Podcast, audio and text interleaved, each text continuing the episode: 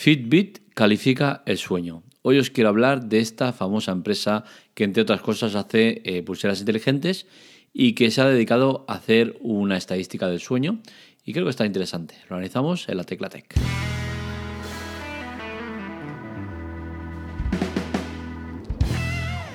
Pues bien, eh, hoy quiero hablaros de un tema que, eh, a diferencia de otros muchos, donde vemos que las empresas usan nuestros datos para, enriquecerse a nuestra costa, pues en este caso eh, nos encontramos con, un tema bastante diferente. No digo que no haga lo mismo que otras empresas, pero al menos en este caso está haciendo una cosa que a mí me parece interesante y es el ofrecer una estadística de la calidad del sueño a nivel mundial.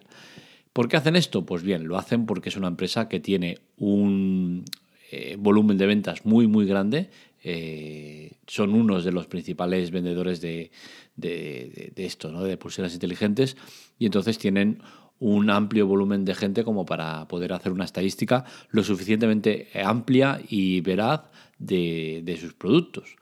Entonces, eh, en esta estadística podemos ver cómo califican el sueño eh, de la siguiente manera. Pobre, eh, menos de 60 puntos, aceptable entre 60 y 79 puntos, bueno de 80 a 89 puntos y excelente de 90 a 100 puntos. ¿Cómo creéis que, dormimos los españoles? Pues bien, en el artículo de la Teclatec hablo sobre esto y hoy evidentemente en el podcast voy a daros también datos concretos. La nota media a nivel global de, que ha determinado Fitbit es de 75,4 puntos. Esto ya de entrada es un dato negativo y es que nos sitúa en, eh, la media como aceptable, sueño aceptable. Eh, en general, a nivel mundial, la nota media es esta, 75,4. Es una nota negativa, no vamos a decir lo contrario, ya que para mí entiendo que sería entre bueno y excelente lo que tendríamos que estar para tener una buena calidad de sueño. Concretamente, el país donde mejor se duerme es, a ver si lo adivináis, os doy unos segundos, eh,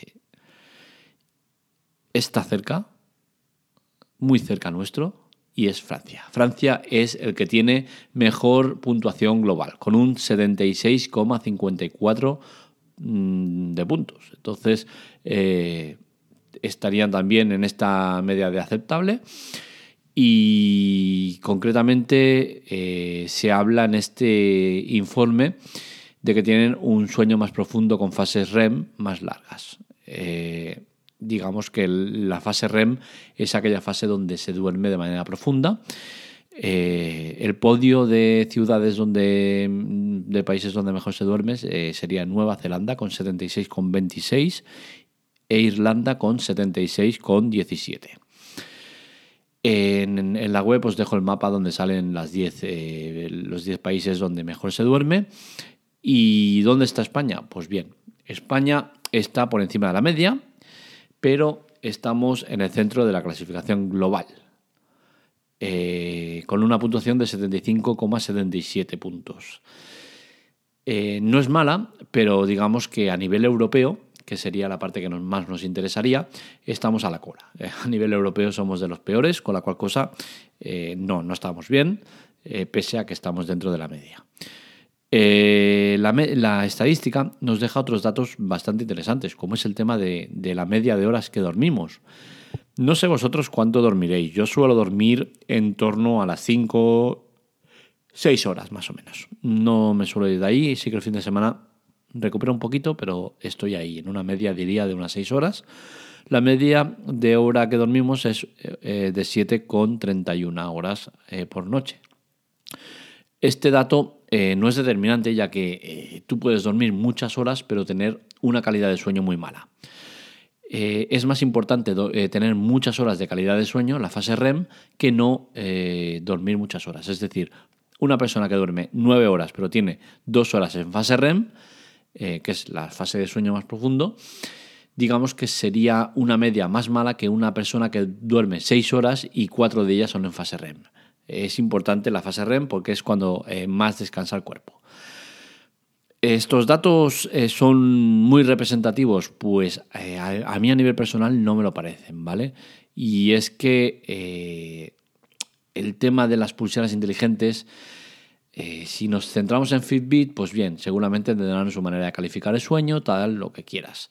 Pero ¿qué pasa? Que la mayoría de personas al final optamos por las cosas más baratas. Las cosas más baratas significan comprar la, la Mi Band de Xiaomi. La Mi Band de Xiaomi, ¿qué hace? Que tiene una manera de calificar el sueño un poco particular.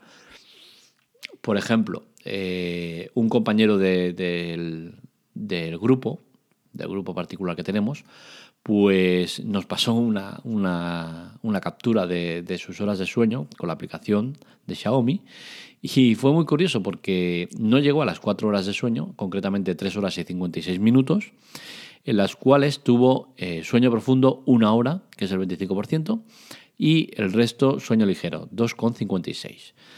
Pues bien, con esta estadística tan lamentable, porque es lamentable, no llega ni a cuatro horas y una sola de sueño profundo, es una media muy mala, pero pese a ello, eh, la aplicación le, dice que durmió mejor que el 35% de usuarios. Entonces yo me pregunto, ¿los usuarios están todavía en la noche de fin de año o aquí algo falla? Y es que no es normal que una persona tenga eh, esa estadística de sueño durmiendo tan poco y, con esa calidad de sueño. ¿no? Entonces, digamos que eh, dudo mucho de este tipo de, informes y este tipo de, estadísticas. Más aún cuando está más que comprobado que los aparatos eléctricos influyen en la calidad del sueño.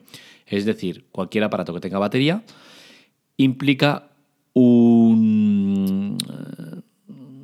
digamos, ¿cómo lo podría decir finamente? Eh, las ondas que emite esa, esa batería eh, no son buenas para el sueño, eh, perjudican, empeoran la calidad del sueño.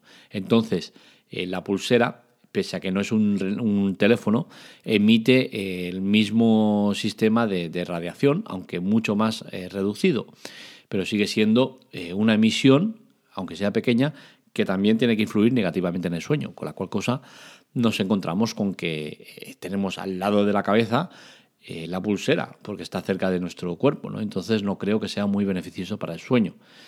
Por otro lado, también hay que tener en cuenta que influyen muchos factores como la calidad de la cama, si es muy dura, muy blanda, el tipo de colchón, el tipo de almohada. Eh, eh, hay muchos factores que influyen en, el sueño, con la cual cosa a mí este tipo de estadísticas no me dicen demasiado. Mm, es, un dato interesante, es un dato curioso, es un dato que está bien, lo tenemos en cuenta, pero poco más. No creo que, vaya más allá de una referencia a lo que tenemos que tomar. Eh, como un apunte interesante, como un apunte que, está ahí y que, que, nos califica más o menos cómo dormimos. Y a partir de ahí, pues ya cada uno eh, que saque sus conclusiones de cómo duerme y cuánto duerme.